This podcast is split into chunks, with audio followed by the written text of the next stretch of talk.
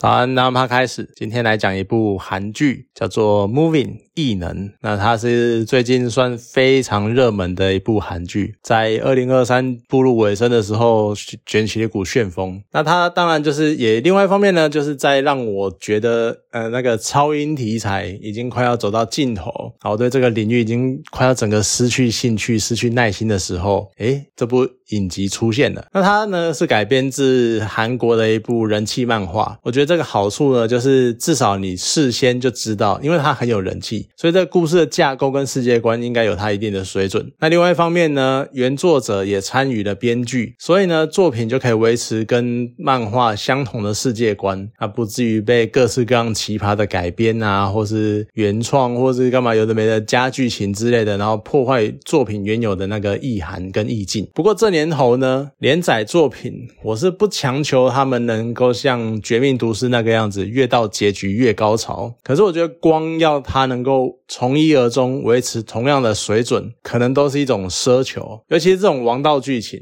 如果它的走向是那种越后面的敌人力量越强的那种态势、那种路线发展的话，那一般来说呢，根据过往的例子，就是它崩坏的机会会更大。像是那个什么叉叉猪啦，哈，然后那个什么叉神呐。叉叉王啊，啊，前阵子引起讨论热潮的那叉叉叉战这样子之类的，所以在非常非常精彩的第一季过后，要期待第二季那个心情是非常非常忐忑、非常非常担心的。好了，那它是一个超能力题材的作品，一定会有打斗，那也一定会有特效。就这两个算是现代这类作品不可或缺的绿叶。我觉得它的特效呢，处在一种呃蛮微妙的状态，就它的那个特殊化妆啊，那血啊，然后被穿刺啊，然后受伤之类那种化妆。跟那个现实中的那种特技，就像是在空中飞啊，然后吊钢丝那种漂浮之类的那种方面，就非常非常的精彩，而且那动作都非常的流畅，非常的自然。那你受伤被化开的时候，那个血的喷溅啊、流啊，也不会像什么开水龙头，就那种美式恐怖片那样，就是流水呃流血跟流水一样那种那么夸张，就还维持在一个想象中应该有的蛮正常的范围里面，就不会突破天际之类的。可它的电脑特效。呢，就有一点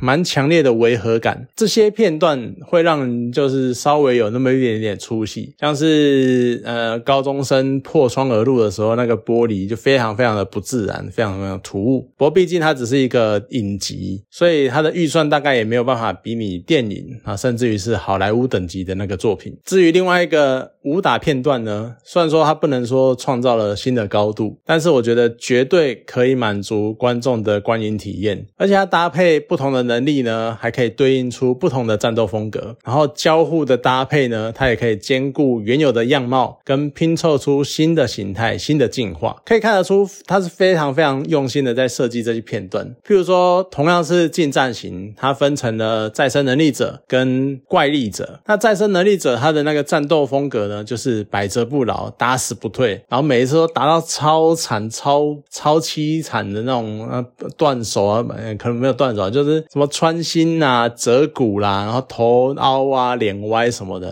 然后每次都是惨胜。可是呢，他都能够不断不断的再站起来。就那个状况惨到让人家看不下去了，但是他也一次一次的站起来，然后你就会觉得一直在想说，他到底怎样会死？他到底怎样会被打败？他到底怎样才会输？可是我觉得更难能可贵的是，这些角这些拥有这些能力的人呢，他们最后收尾的方式也还蛮合乎逻辑的，就是不会让你觉得说感觉就剧情杀的那个样子，就收的也还算 OK。你要这样说，我觉得合理这样子。那另外另外一方面呢，是怪力者，怪力者就是非常暴力美学这样。讲吧，这样形容就非常纯粹的靠暴力的动作取胜。他每一集都是那种惊天动地，然后随随便便都把整个大楼弄垮或之类的，干嘛有的没的。那相较之下呢，就有一种非常非常舒爽的那种畅快的感觉。尤其是我觉得真的是全剧最经典的是那个理财满怪力者的那个三连集，我觉得真的怪力战斗的一对一大概。顶点就是那个样子。我觉得那个真的太痛快、太爽了。好，那当然，如果我们缺少了美丽的红花，就再好的绿叶也没有用。你要有很好的特效、很好的战斗，但是你还是要有很好的剧情。Movie 异能的剧情呢，算是我觉得为超英题材走出了一个蛮不同风格的路线。就之前我分享过《折纸动物园》这本小说。我有讲到，就是其中有一篇短文，它的原作的风格跟网飞翻拍后的那个风格，就呈现出东西方的文化差异。那对应到异能里面呢，好像也有一样的状况。就是我觉得东西方他们对于拥有超能力这件事情的看法，算是蛮不相同的。西方呢就会觉得说，你拥有超能力的话呢，那即使有负面的形象，呃，负面的影响，你可能还是要做一些事情，或者是对整个世界、整个人类有所贡献，就所谓的能力越大，责任越大。但是东方呢，他们的想法往往是，我要避免可能带来的负面影响，所以我们要。低调的形式，我们要隐姓埋名，我们要融入人群之中，然后跟。群体生活在一起，然后要平静的生活。就我们以前常常都会讲说什么，可能有些人都会觉得，呃，西方就是什么个人主义啊，偏个人这样子。然后东方呢，就是要群体啊、群聚啊，然后大家一起集合在一起这样子。可是我现在又好像觉得说，好像不是这么一回事。西方感觉上他们是为了群体的兴衰，然后强调个人主义。那反而东方呢，他们是为了个人的兴衰融入，然后去强调要跟群体站在一起。所以我觉得这种观念的区隔的不同层次的解读方式，然后去搭配这一部作品的题材，然后它的叙述的方式，映照出了一些东西方文化的差异。我觉得让这部作品更有别于西方已经拍到让人家有点腻的那种超英题材，然后反而更加的引人入胜，更走出了不一样的风格。那此外呢，第一季后段就出现了北韩篇，好，北韩的战士、北韩士兵开始来到南韩，然后做一些互动，然后一些交战。之类的，那他们就一开始呢，把北韩士兵描写成感觉就是很像我们一般印象中南韩的南韩作品中的北韩人，就是没血没泪啊，然后非常的冷酷啊，然后为了国家可以去死，然后都是一群群的冷酷作战机器。可是慢慢的呢，那个剧情的进展就带入了这些士兵的过往，然后让这些人呢，他们开始变成了有血有肉的爱国分子，然后他们彼此之间呢有很深厚的同袍情谊，而且他们也会为了守护家庭，然后挺身。涉险，然后去执行任务，只为了保护在故乡的那些家人。我原本会有点讶异，就是为什么会有这样的描写方式，为什么会有这样的转变跟这样的转换？可是呢，那个北韩队长的那一句台词就是“人民是无辜的啊，那强迫牺牲才是有罪的”。我觉得好像某种程度上解释了为什么会有这个转变的原因。那这是有一点点泛政治化的联想啦，就是南北韩他们对立很久了，但是也一直怀抱着就。就是要统一南北韩，成立一个大韩民国的那个统一梦。那以前呢，南北韩人民的那个人民，他们都会对彼此想象，就是好像把对方视为非人的怪物，然后吃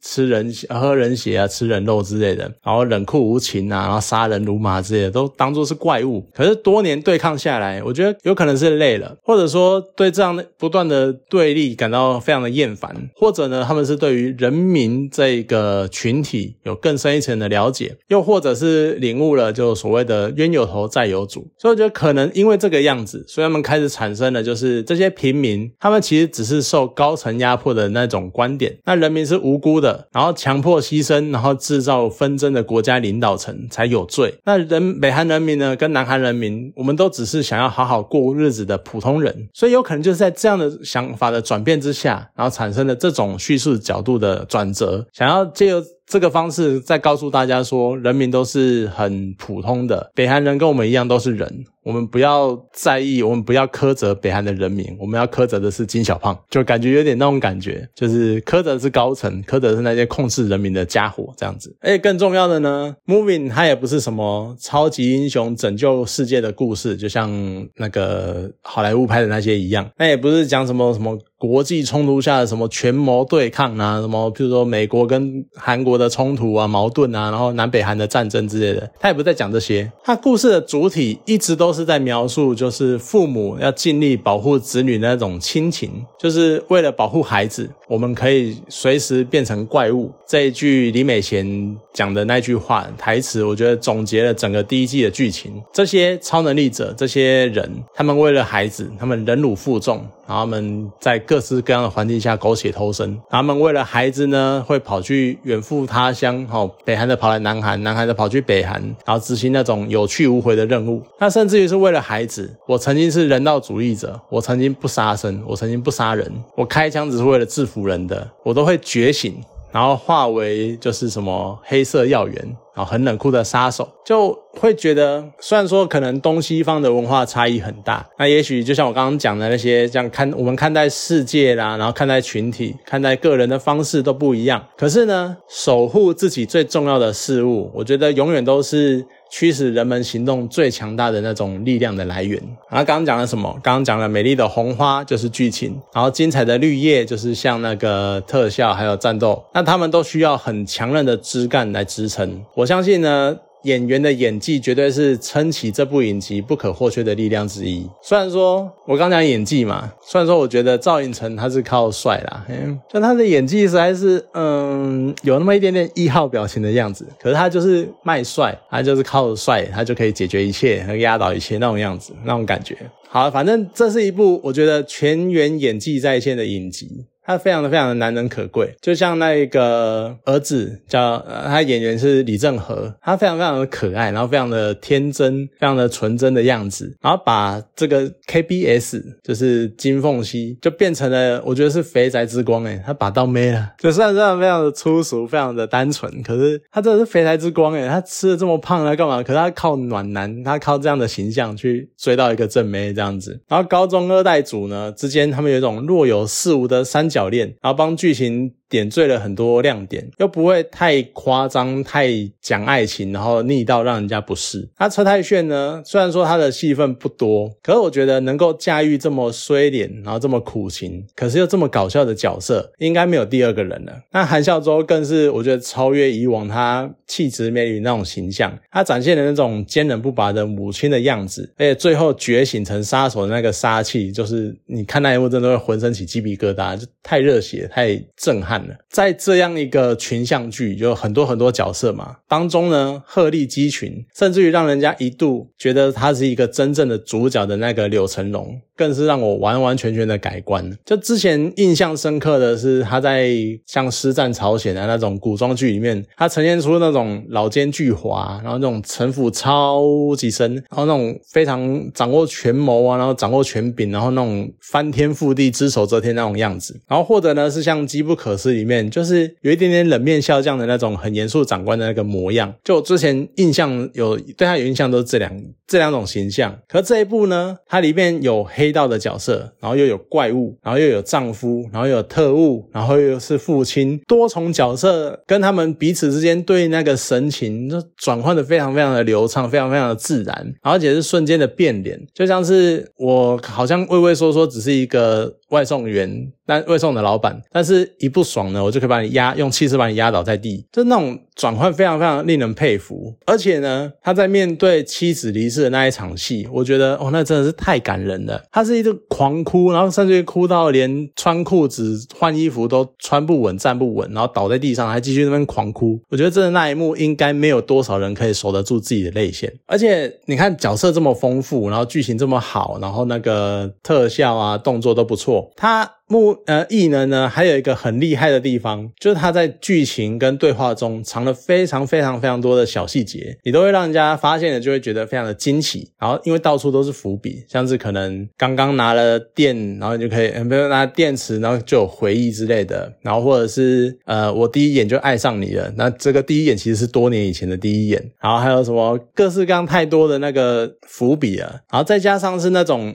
影片的标题跟剧情的呼应。像是我刚刚讲的觉醒嘛，你那一集标题叫觉醒，然后你开始看哦，儿子觉醒。醒了，那应该就这个样子吧。结果没想到，真正的觉醒是他的妈妈这样子。我这种二连起也是非常的让人家哇，原来这样子有这种这种呈现方式都非常震撼的样子。而且我觉得很有趣的是，他的二代组他们也不会因为什么能力觉醒，然后就直接突然变超强，然后强度爆表之类，然后直接可以跟敌人对战。没有，他们就算是能力觉醒了，然后开始使用能力了，他们还是一样被训练有素的士兵打得落花流水，就完全被压制。那这种这一点呢，其其实也让人家觉得非常的细腻跟合理。然后可能我一觉醒，然后一吃下什么，然后就直接变成超超强的人这样子，不可能，因为人家毕竟训练了很久，人家有跟你一样的能力，能力跟你一样的话，那训练的经验值跟对能力的掌握度，一定有训练就是会比你强嘛。那你怎么可能一训练马上就可以轻松电对方，或者跟人家直接对抗？不可能。所以就这种细腻非常的很很棒。不过呢，就讲那边前面噼里啪啦就吹一大堆，就越捧越高，我也真的是越来越担心。就就像我一开始讲的，我希望后面的剧情能够维持一样的水准，不然真的是不如不要拍第二季耶。因为我觉得第一季它其实扣掉最后面你硬塞一些伏笔进来，它其实把那些去掉的话，它本身就是一个非常非常完整的故事的。